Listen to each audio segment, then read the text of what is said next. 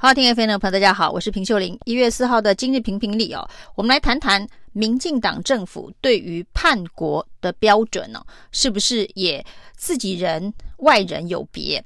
最近呢，传出了这个尼加拉瓜刚刚在去年底哦，跟台湾断交哦，那甚至后续还有一连串莫名其妙的事情哦，包括了尼加拉瓜把这一个台湾给尼加拉瓜的援助，有一部分还转交给北京哦。那这一方面呢，当然是这一次的断交断得非常的难看哦。那单方面片面宣布之后呢，我们也立刻撤出哦。那立刻在当天就跟北京建交，这整个过程呢，可以说是处理的非常非常的难看。那这件事情，前立委林卓水更批评哦，这个前尼加拉瓜的大使吴静木哦，在我们断交的隔天，居然呢就拿到了尼加拉瓜的国籍哦，这个时间呢也是无缝接轨。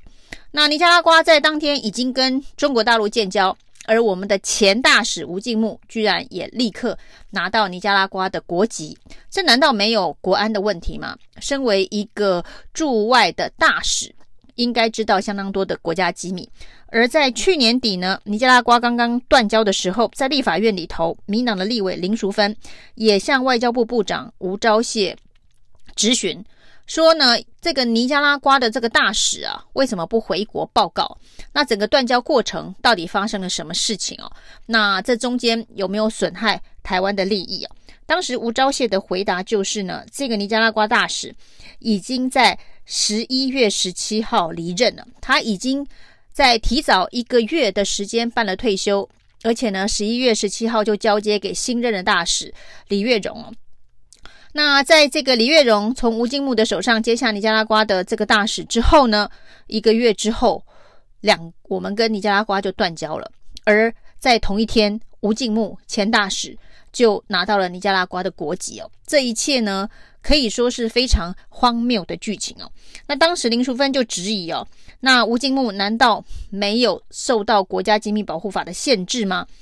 那如果有规范的话，他可以不用回国来报告整个断交的过程吗？那让这个刚刚才走马上任不到一个月的新大使概括承受所有的责任吗？那这些议题呢，吴钊燮都没办法正面回应哦，甚至还说，的确，这似乎跟国家机密保护法的相关的规范有所抵触哦，未来要检讨。这个漏洞，那未来要检讨的是，我们派外的大使在断交之后，立刻加入驻在国，成为驻在国籍的国民。那甚至呢，这个跟我们断交的国家，立刻跟我们的敌国中国大陆建交，这件事情如何防范机密外泄？如果这还需要用到未来。才检讨，那这一次代表外交部根本就不想处理哦。这到底是一个什么样子的标准呢？林浊水当然用了非常重的字眼形容这件事情哦。他说呢，这个尼加拉瓜的前大使吴静木啊，在断交前一个月申请退休，而外交部呢，很快的时间就同意他了。那同意他退休找新人接手之后呢，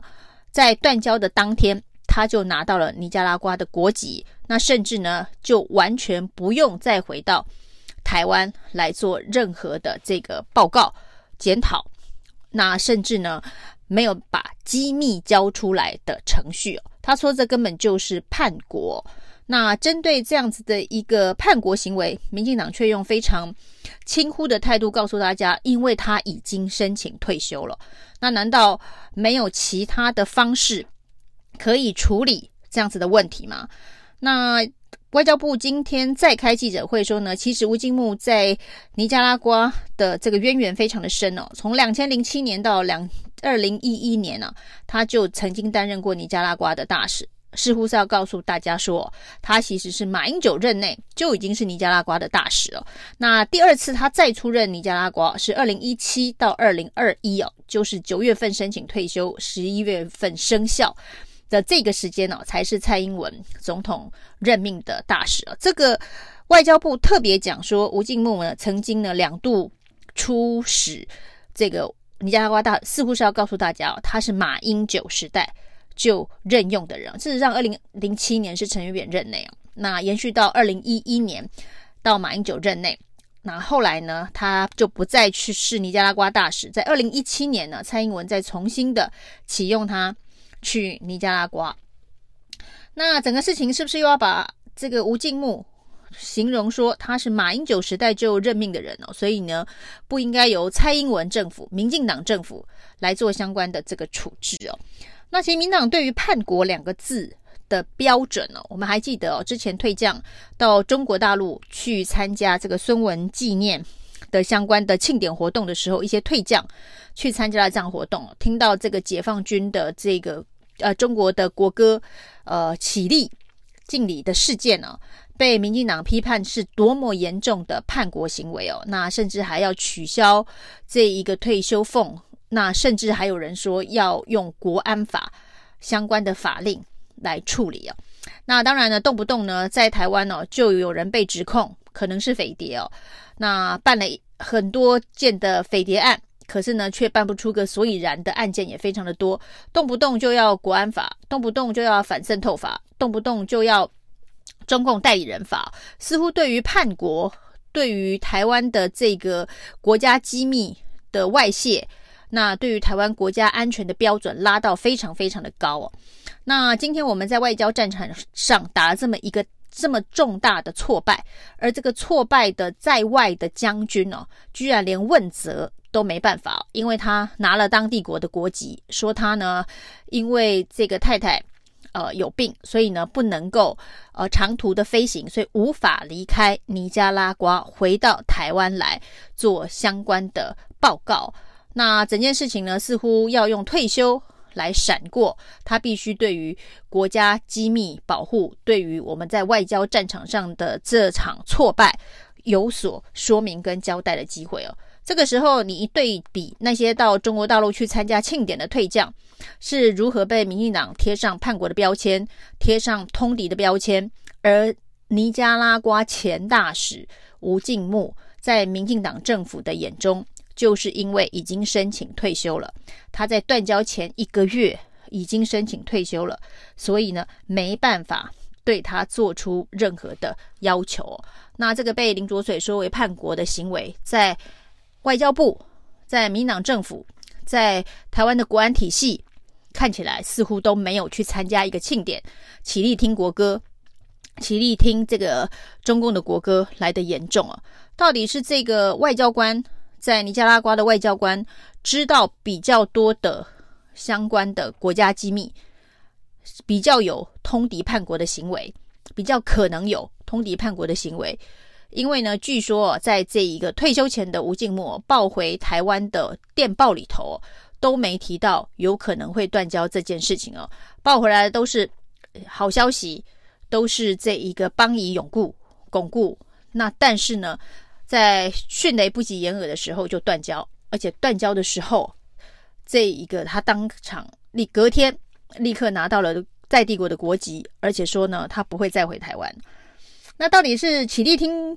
这个国歌比较严重，还是呢一个居在外不受台湾节制的外交官比较严重哦？那甚至最荒谬的吴钊燮所说的，那的确。跟国家机密保护法的规范有所抵触，他不回来做相关的报告以及交接哦，未来要检讨，所以呢，就是这一次不处理，未来才要检讨，这是不是一个包庇自己人，或者中间有什么难言之隐，或是这时候又要说吴静穆其实是马英九时代就用过的人哦，所以这不过就是个党国余孽，外交体系里头的党国余孽。所以呢，民进党政府无法处理，奈无法奈他何，所以呢，没有办法处理他。那这些出要回到台湾来，就是参加过中共的庆典，要回到台湾来的这些退将啊，因为他回来台湾了，所以呢，就可以对他贴上标签，百般羞辱。但是呢，远在尼加拉瓜抵死不回国的吴静默，民进党外交部国安系统。任命他的蔡英文总统，却不愿意多说一句重话，这是什么样子的一个叛国标准呢？这就是非常的标准的宽以律己、严以待人的民进党。这果然也是很民进党啊，自己人不管犯了什么重大的错误哦，即便是像叛国这么严重的事情哦，都可以原谅哦。但是呢，一旦投入敌营啊，说一句难听的话，可能哦，都会是非常重的死罪。以上是今天的评评理，谢谢收听，谢谢收听，请继续关注好好听 FM，并分享给您的好朋友。